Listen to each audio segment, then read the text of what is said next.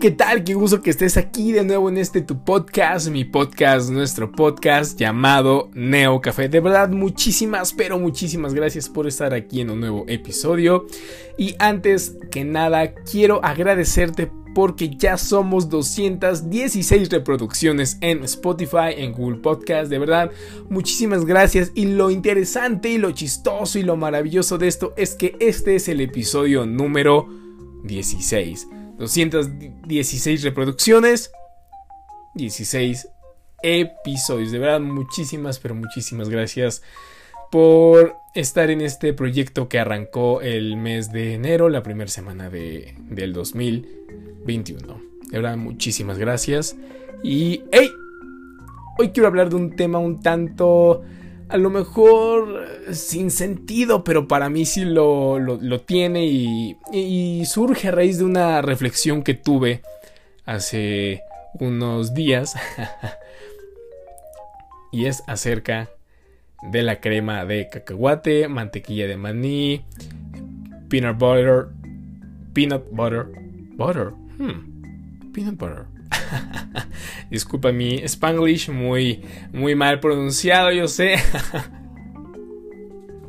Pero hey, la crema de cacahuate, crema de maní, peanut butter, como tú le quieras decir. Yo sé que puede parecer un tema o un, un, algo sin sentido, sin información, aunque claro, ¿no? Si hay información, pero estaba pensando si existía o si existe una sociología de la comida. Y efectivamente existe la sociología de la alimentación. Yo soy fiel creyente que existe sociología de mm, lo que tú te quieras imaginar, sociología de la tecnología, sociología de la moda. Hay un texto de George Simmel que habla exactamente de la moda. Eh, tanto del traje, de hecho, eh, el traje, eh, así, de, oficina, lo toca en, me parece, la metrópoli. Aunque también te digo, hay un texto de la moda.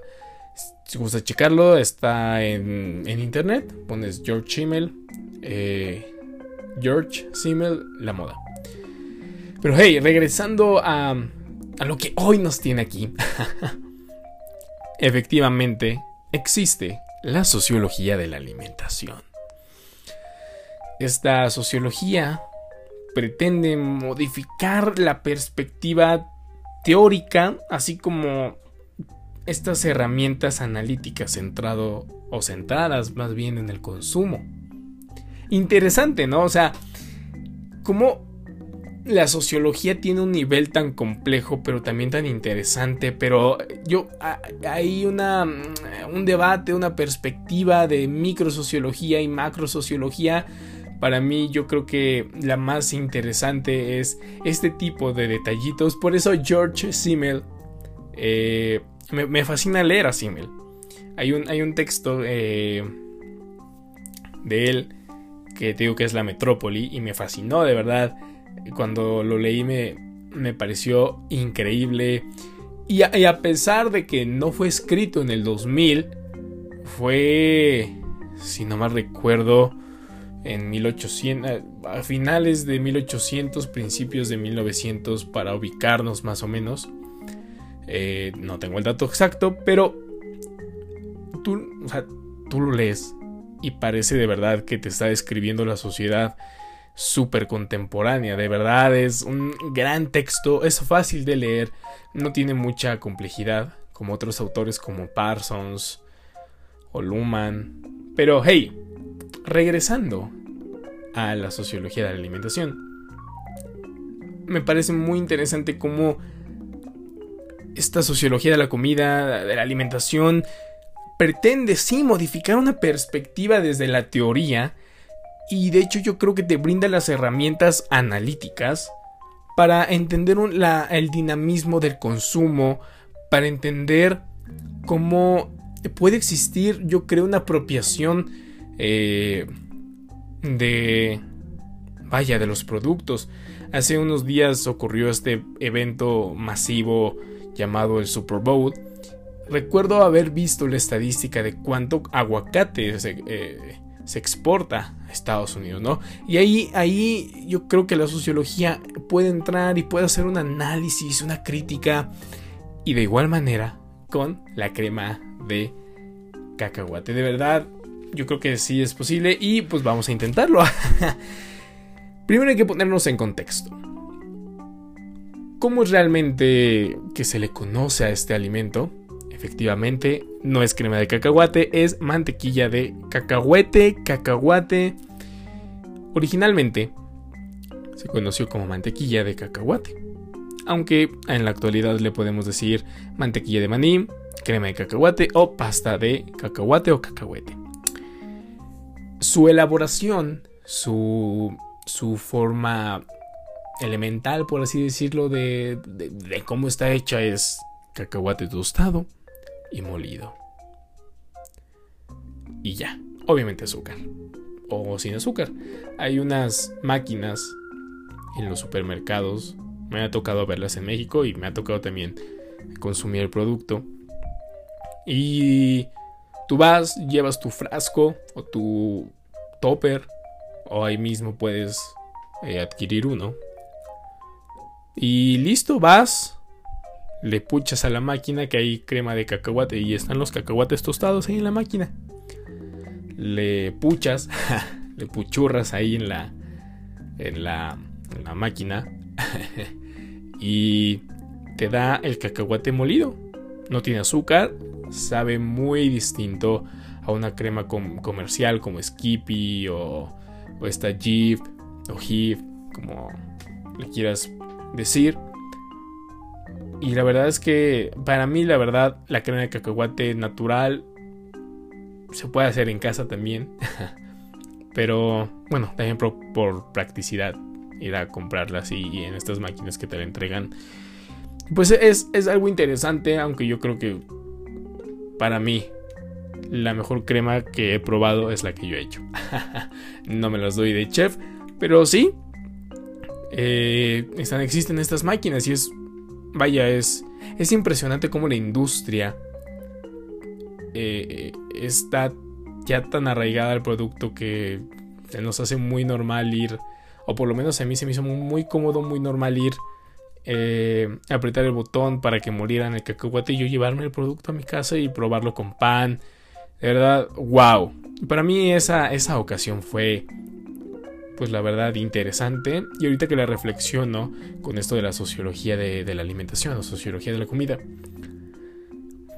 como que me hace sentido. Pero vámonos ya un poquito más a, a lo mejor a los datos duros. Digo, no te voy a presentar estadísticas, una porque pues es imposible a través de un podcast, pero eh, de acuerdo a la investigación previa, este producto es popular tanto en Estados Unidos, Canadá, Nueva Zelanda, Países Bajos, pero sobre todo en Estados Unidos. Y acuérdate de este dato que más adelante lo voy a tocar y es como que el hilo conductor de esta conversación. De acuerdo a la investigación previa, la planta de cacahuate es original o originaria más bien de, Centroamérica, de Centroamérica, que a mí no me gusta llamar Centroamérica, Norteamérica, Sudamérica para mí es Latinoamérica y ya. No veo distinción o qué es mejor, qué continente es mejor, o si el norte, que centro, que sur, que México es centro, que no es centro, que es norte, que... ¿Sabes? Existen muchos debates acerca de eso, pero para mí es América Latina. De acuerdo con esto, Guatemala, Belice, Honduras, Nicaragua, Panamá, Costa Rica, pues son eh, pues los principales que tienen la planta de cacahuate. Sé que aquí en México también hay. En, Guatemala, en Guatemala, en Guanajuato, eh, hace mucho tiempo que fui, me tocó ver eh, pues cómo recolectaban los cacahuates de, eh, en este pueblito llamado El Tule. Saludos, que no creo que alguien esté escuchando este podcast. Pero ah, bueno, yo tengo familia ya y me tocó ver muchas cosas interesantes de analizar, interesantes de ver, de observar. Eh, y es un contraste con la vida en la ciudad y en, la, y, en, eh, en, en, el campo. De hecho, sí me toca esa un poco en, en este texto que, que es la metrópoli. Pero en Guatemala, por ejemplo, hacen un ponche eh, que ya me, ha tocado probarlo. Eh, y tiene cacahuate, me parece que papaya. Digo, hay muchos contrastes entre esta bebida que es el ponche, que se puede tomar caliente o, frío. Eh, para quienes no son de México, que yo creo que sí se puede conocer el ponche en algunos lugares del mundo. Pero es una bebida, es, es agua de frutas hervida, con tamarindo, con jamaica. Llamémoslo, o sea, sí, es agua de frutas, le puedes poner tamarindo, guayaba, chava, este, chavacanos. Em, y, en este ponche de, Guatemala sí tenía cacahuate. Entonces me, hizo sentido esta, este, este dato. ¿Te acuerdas que te mencioné Estados Unidos? Bueno, pues Estados Unidos es el principal productor y exportador la crema de cacahuate. O bueno, como ellos lo llaman, mantequilla de maní, peanut butter. Pero lo interesante es que al año producen 800 millones de dólares.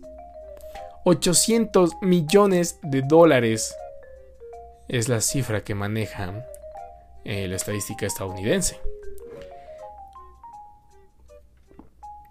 Y aquí yo creo que, vaya,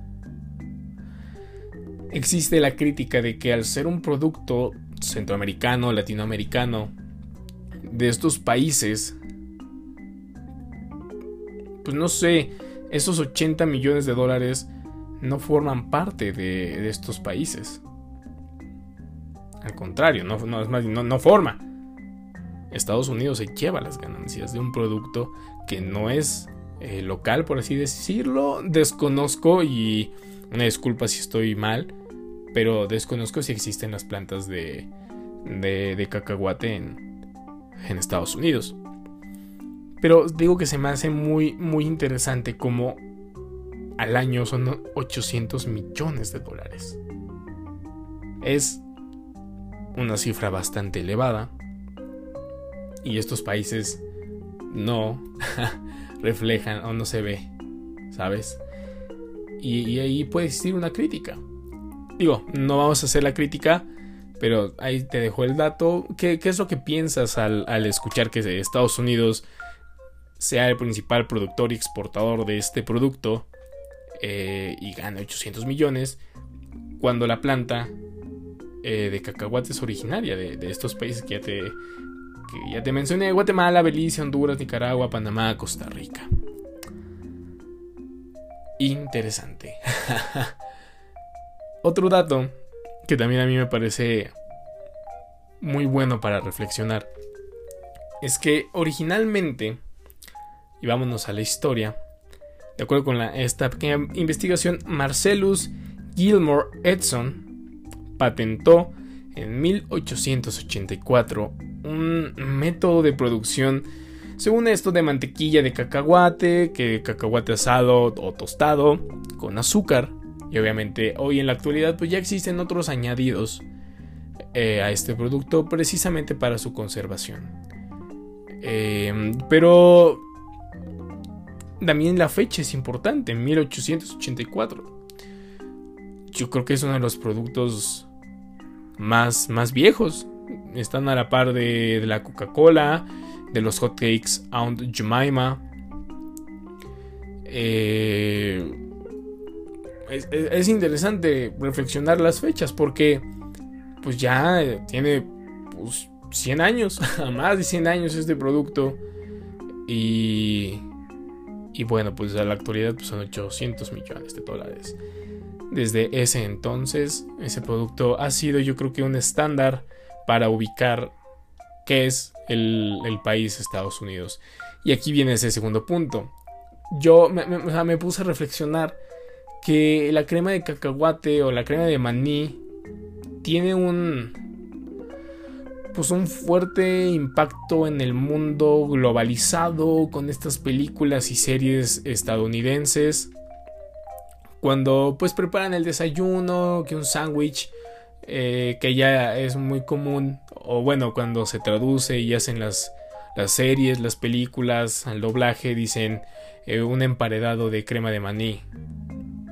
¿Sabes? Como que yo siento que, que la promoción de estas de estos productos está muy arraigada a, lo que está en el cine y en las, en las series. Y yo creo que es, eh, vaya, yo creo que es, pues hasta cierto punto chistoso, ¿no? Como estos productos están ya en la mente de las personas y lo asociamos con, con este país, con, con Estados Unidos. Existe una fuerte influencia también de, de, Estados Unidos en las películas con, productos como Coca-Cola, Burger King, McDonald's. Y de hecho, pues tienen anuncios. Increíblemente en las películas, ahorita estoy reflexionando en qué película existen anuncios que pasan hasta cierto punto desapercibidos, pero ya cuando hacemos la crítica o reflexionamos, ahorita me viene a la mente esta película de Marvel, Iron Man. Iron Man 1, precisamente cuando Tony Stark regresa a los Estados Unidos después de ser, eh, eh, bueno, después de escapar en esta armadura Mark I. Eh, regresa y hace su conferencia de prensa y él dice que quiere una hamburguesa de queso. Y, y es una hamburguesa de Burger King. Entonces ahí hay detallitos que yo creo que se pueden analizar desde la sociología de, los alimentos, ¿no? También McDonald's tiene sus, sus, sus, sus, sus cosas.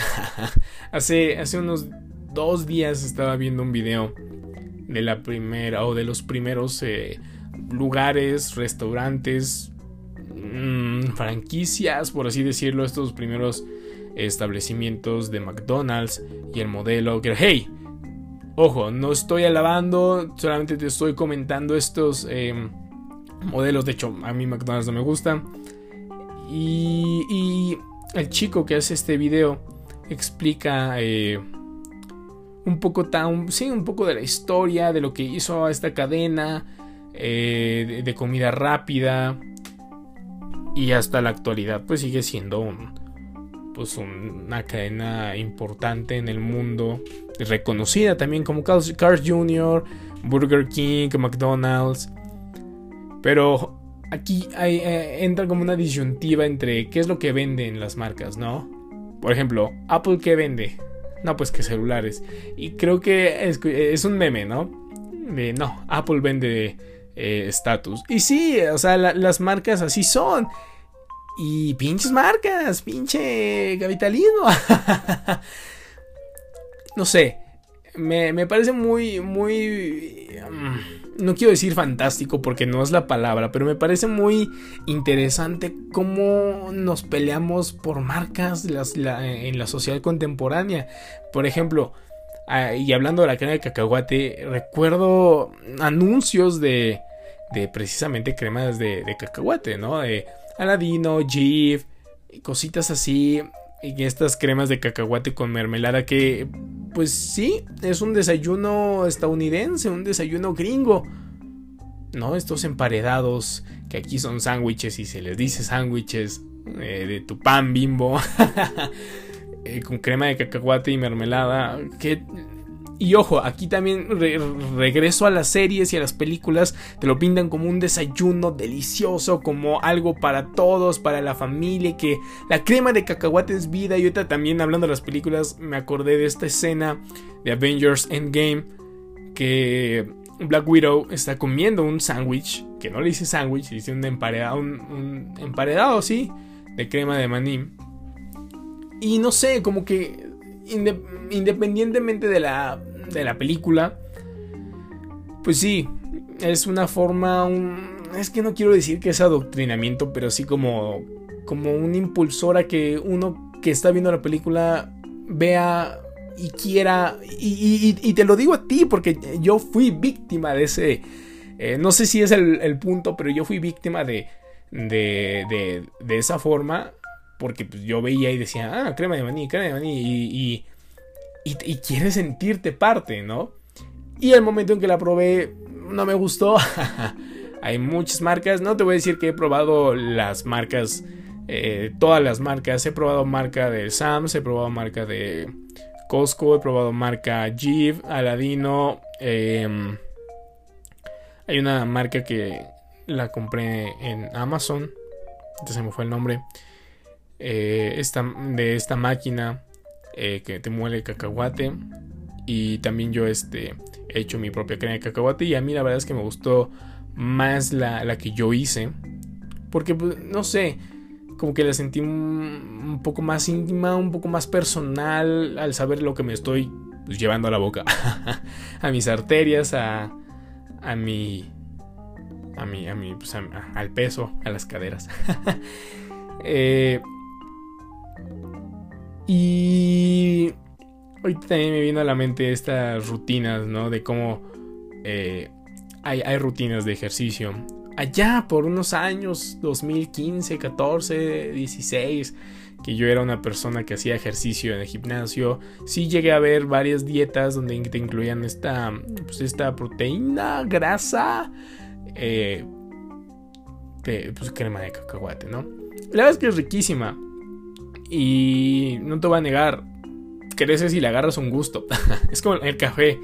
¿sabes? El café de, eh, sin azúcar, tienes que agarrarle un gusto. Como yo ah, en este preciso momento.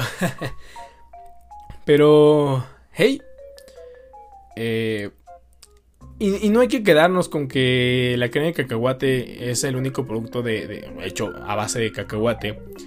Eh, pues importante, yo creo que en México tiene más peso un mazapán que la crema de cacahuate. Y la verdad, y hay que decirlo, los mazapanes son deliciosos. Y hay mazapanes con chocolate y hay mazapanes con nuez. Pero la verdad, el mazapán auténtico que yo creo, a lo mejor y me equivoco, no es el primero, pero el que yo conozco y el que seguramente tú conoces, es el de la rosa. Y es este mazapán súper fácil de hacer que es cacahuate y azúcar glass, me parece. Todo molido, compactado y listo. Ese es el mazapán. Y, es con cacahuate y la verdad es que sabe delicioso. Hay también mazapanes de la rosa cubiertos de chocolate. Obviamente este podcast no es patrocinado por ninguna de estas marcas. Me encantaría que Members Mark me marcara y me dijera, hey, vas a hablar de la crema de cacahuate, hey, aquí te van eh, cuatro frascos, pruébalos y cosas así, pero pues no. eso no, eh, eso no, eso no pasa. pero hey, hay, hay mucho que decir también de, la comida. Eh, quería hablarlo en otro episodio, pero creo que queda muy ad hoc eh, con este tema de la sociología de la, de la, de la comida. O sea, como tú notarás, este episodio sí hablamos un poco de la crema de cacahuate, sí hablamos un poquito de, de cómo existe esta, eh, como te digo, no adoctrinamiento, pero sí como, como esta... ¿Cómo decirlo? Es que no quiero decir tampoco provocación, como, sino como esta invitación a que consumas ese producto. Y si hablamos de que Estados Unidos es el principal productor y exportador de la carne de cacahuate, que me parece una mentada de madre. Pero hablando de la sociología de la comida, o de la sociología de los alimentos, no sé, pero creo que puede quedar también muy ad hoc hablar de los tacos, por ejemplo, ¿no? O sea, Taco Bell en Estados Unidos es pues una cadena importante que a lo mejor algunos pueden considerar una mentada de madre para la comida mexicana, que también hay que decir que existe la comida Tex-Mex. Pero, no sé, hablando de la sociología de, la, de los alimentos, si nos ponemos a reflexionar, y te hablo desde mi contexto, desde mi. desde, desde lo mexicano, porque vaya, pues, saludos de la Ciudad de México. sí, el México o el mexicano o las personas en México tenemos muy cimentada la mayoría de personas, ¿eh? Ojo, he conocido muchas personas, que, bueno, eh, varias personas que me han dicho no me gusta comer. Es una necesidad innecesaria. Y sí, me lo han dicho. Pero regresando a, la comida mexicana, a los antojitos, a que de hecho ya hablamos de las quesadillas en, en un episodio eh, antes. Siento que existe una forma de identidad cultural o de identificarse con la comida y por eso muchos mexicanos no se, se sienten identificados con, con, esos tacos de Taco Bell, pero sí con uno de tortilla bien, no, no, no que parezca tostada. Y no sé, me parece muy interesante todo lo que hay detrás de, de la comida, de lo que puede significar la comida, de, de cómo puede unir incluso personas, ¿no? A lo mejor hay que irnos más atrás cuando... Eh, existían eh, en las hogueras, ¿no? Esta reunión de, del, pues vaya, no quiero decir de tribus, porque siento que suena muy feo el, el, nombre, pero eh, cuando se casaba, eh, yo creo que sí tiene que haber, no sé, es, es, es, un rollo para mí interesante, no sé para ti, ¿qué, ¿qué opinas de la comida? ¿Cómo sientes tú la comida? cómo tú percibes la comida y cómo te puedes entender con tus contemporáneos o con las personas, con tu familia eh, a la hora de la comida, ¿no? O sea, la comida también tiene un punto central en la, en la sociedad y, y, cuando compartes y cuando te sientas en la mesa y hay un ritual también eh, en la mesa y wow, de verdad creo que es muy muy interesante, pero hey,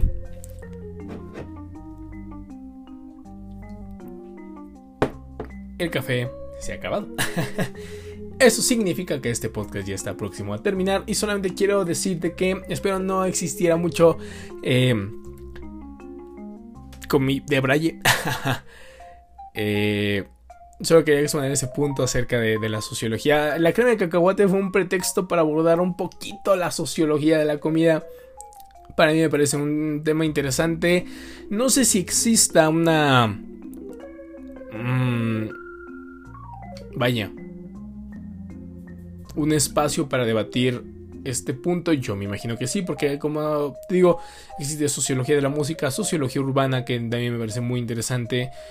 Eh, ah, y por cierto, ahorita reflexionando, pues sí, la, sociología de la comida podemos entender el, el 15 de septiembre, ¿no? El pozole, eh, a lo mejor algunos hacen tamales, los tacos, por supuesto. Eh, pero la comida va más allá, ¿no? La, comida tiene un, un... No solamente es la preparación, sino también la tradición, la historia, las recetas que pasan de generación en generación. Y, digo, hay, hay, muchas cosas detrás de la sociología de la comida que me parecen muy fantásticas, pero para debatirlo, un episodio no es suficiente. Pero hey, de verdad, muchísimas gracias por escuchar este episodio número 16 de tu podcast, mi podcast, nuestro podcast llamado Neo Café. episodio número 16, 216, 216 escuchas de reproducciones. ¡Wow! Fantástico. Un saludo desde la Ciudad de México. Yo soy Dan y recuerda que el café nunca, pero nunca, pero nunca te falte.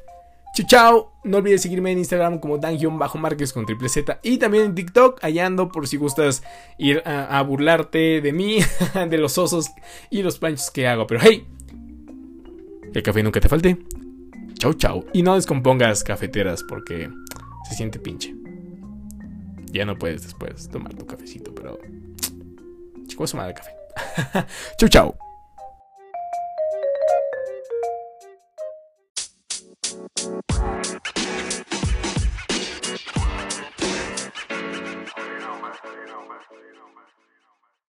Hey, gracias por escuchar. No olvides seguirme en Instagram como Bajo márquez con triple Z. Y recuerda que el café nunca, pero nunca te falte.